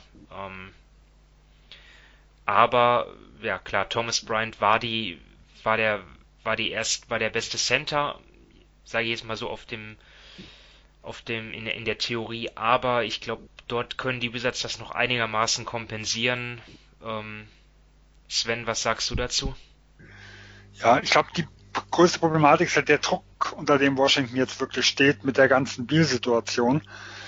Ähm, und äh, Wagner mag offensiv, sage ich mal, ist er solide. Ich glaube, defensiv ist er ein großes schwarzes Loch und vor allem er fault viel zu viel. Also äh, in der Hinsicht ist für mich jetzt kein Verlass und auch auf Robin Lopez. Der ist halt für größere Minuten einfach nicht mehr gemacht. Und ich glaube, so eng wie das um Platz 8, 9, 10 im Westen, äh, im Osten sein kann, kann man sich einfach so einen Ausfall von Thomas Bryant also ganz schwer irgendwo erlauben. Ja, und vor allem Westbrook ist ja jetzt auch länger scheinbar raus, das heißt, es ist auch Week to Week. Das heißt, wir haben jetzt ja noch einen Ausfall zu verkraften. Äh, zusätzlich zu dem, wie er irgendwo aussah. Und er ist ja zum Beispiel überhaupt nicht mehr richtig zum Ring gekommen. Also er hat im Vergleich zu seiner zweitschlechten Saison noch die Hälfte der Abschlüsse am Ring äh, genommen und ist fast nur noch aus der Midrange irgendwo agiert. ah, da bröckelt schon ganz schön. Also deswegen hatte ich ja auch vorher angesprochen bei der Harden-Geschichte, wenn das momentan so weiterläuft, dann wird äh, der Coach der nächste sein, der hat einen auslaufenden Vertrag. Äh, aber dann ist, glaube ich, jede Option irgendwo gezogen, ja, äh, was die Sache angeht. Und äh, dann bin ich mal wirklich gespannt, wie Biel äh, reagiert, wenn es dann nicht weiter aufwärts geht. Ja, vielleicht können sie ja irgendwie noch aus von einem anderen Team aus dem Osten noch irgendwie einen Center als Ersatz besorgen. Ich meine, die Pistons und die Cavs, die haben ja jetzt zusammengerechnet so 20 Center. Da müsste doch irgendwas zu machen sein. Ja, die Frage ist auch, wie weit, also was willst du jetzt nochmal investieren? Nehmen wir mal die Cavs. Ich denke, äh, wenn, wenn ich jetzt mal einen Andrew Drummond irgendwo nehme, dann muss ich ja das Gehalt zum Beispiel erstmal aufbringen. Das heißt, äh, die Cavs wollen sicher, so wie er momentan gespielt hat, ein Asset für Drummond. Plus, sie werden wahrscheinlich, überlege ich gerade, wie das, wie das funktionieren soll, von, von Spielern, die irgendwo Sinn machen, da abzugeben. Ja, und ich denke, die Center-Position ist grundsätzlich die leichteste, die man irgendwo, äh, irgendwo reparieren kann. Trade hier, hier, hier, hol dir Javal McGee von den ja, ja, ja, genau, natürlich. Auch hier Ronnie Hollis Jefferson, ich glaube, auch der würde in Washington wieder gut passen. Ähm, aber Washington müsste irgendwas 800 bis 900.000 nur unter der Luxussteuergrenze sein. Das heißt, selbst wenn ich mir einen Minimumvertrag reinhole, also nicht per Trade, sonst, äh, aber wenn ich jetzt zum Beispiel einen Buyout, äh, äh, also, äh, einen Buyout, einen Free Agent irgendwo hole, was, was für mich jetzt erstmal die naheliegendste Variante wäre, dann wären wir plötzlich ein Luxussteuerteam. Das heißt, man muss auch gucken, dass man, wenn man Trade einfädelt, auf gar keinen Fall viel mehr aufnimmt, weil ich kann mir beim besten Willen nicht vorstellen, dass man jetzt bei der sportlichen Situation auch noch anfängt, drüber nachzudenken, da jetzt in die Luxussteuer reinzukommen. Also da sind schon einige Hindernisse, aber klar, Center-Position vom Grundsatz her äh, ist das geringere Problem, dass ein Russell Westbrook äh, nicht spielt, also nicht gut spielt und vielleicht ein paar Wochen nicht spielen wird, äh, ist das viel größere. Ja, also die Tendenz ist auf jeden Fall jetzt schon da, ne, dass es einige, dass es viele Verletzungen gibt, auch viele schwere Verletzungen in den ersten Wochen schon. Und ich glaube, ich befürchte, dass es nicht besser wird durch die ganze Corona-Situation. Ich meine, das ist natürlich auch so ein Riesenthema jetzt, ne, dass das Virus grassiert in der Liga. Denkt jeder Fan mit halbwegs vernünftigem Menschenverstand, dem war klar, dass ja, das Virus irgendwann in der NBA grassieren wird. Es passiert nun mal, wenn man während einer Pandemie auf Biegen und Brechen versucht, eine Saison über die Bühne zu bringen, ne, ohne sich abzuschotten. Der NBA war das auch klar, ne? deswegen haben die ja auch ähm, ja den zweiten Teil des Spielplans noch nicht veröffentlicht. Ähm, ja, ich bin mir sicher, die Saison wird weiterlaufen, ähm, denn eine Unterbrechung bringt halt auch nichts, weil dadurch verschwindet Corona ja nicht aus der Welt. Ne? Also was man machen kann, ist, die Maßnahmen zu verschärfen. Das hat die Liga jetzt auch gemacht neulich ähm, mit der Überarbeitung des Konzepts und ja, eine weitere Bubble will man halt nicht. Ähm, ja, was wir jetzt erleben, sind halt, dass Spiele, die werden zwar teilweise abgesagt, aber in anderen Fällen doch irgendwie versucht noch durchzuziehen, obwohl es eigentlich überhaupt kei gar keinen Sinn ergibt, ne, wo Teams dann nur sieben aktive Spieler haben oder so. Und ähm, ja, da sind dann auf manchmal Spieler auf dem Parkett vom hinteren Ende der Bank, die plötzlich viele Minuten spielen. Das ähm, ist, glaube ich, nicht so förderlich. Trainingshallen müssen teilweise geschlossen werden. Zum Teil eingeschränkte Behandlungsmöglichkeiten für Spieler mit den, mit den Physios. Also das erhöht, glaube ich, alles die Gefahr für weitere Verletzungen. Und ja, die Teams, die jetzt betroffen sind von den Spielverlegungen, Absagen, auf die kommt dann auch ein Mammutprogramm zu. Ne? Also die dann, ja, es ist eine komplizierte Situation gerade. Also das gesundheitliche, sportliche und finanzielle in Einklang zu bringen, ist eigentlich quasi nicht möglich. Und ich hoffe, dass, ich hoffe nicht, dass das zulasten der Spielergesundheit geht, aber ja, werden wir jetzt einfach weiter schauen müssen. Ähm, will sich dazu noch jemand äußern? Jetzt äh, weit und was der Wort zum Sonntag zum Abschluss. Ich glaube, hier müssen wir wirklich abwarten, was noch irgendwo kommt. Und ich denke, es ist absolut nicht vorhersehbar, was jetzt in den nächsten Wochen, was die nächsten Wochen bringen werden. Ja, also passt. Passt. Gut, passt für heute, würde ich sagen. Ähm, wir sind am Ende angekommen und ja, wünschen euch äh, da draußen ein schönes Wochenende und ja, viel Spaß weiterhin mit den Spielen, die stattfinden und ähm, die auch mit äh, äh in, in, in Vollbesetzung stattfinden, die was die Kader betrifft. Äh, das sind ja im Moment ja relativ wenige im Vergleich zu normal. Ähm, es ist einfach eine besondere Saison. Ich glaube, ähm, das wird so bleiben. Also ja, aber trotzdem lassen wir uns davon nicht den Spaß verderben. Ähm, werden natürlich jetzt vor allem mit Interesse, glaube ich, alle nach Brooklyn schauen. Ne? Man weiß ja auch nicht, wann kommt Kyrie Irving wieder zurück. Das ist ja auch dann noch ein anderer Punkt. Werden wir schauen und ähm, dann zu geraumer Zeit dann wieder sprechen. Bis dahin, macht's gut. Ciao. Tschüss. Tschüss.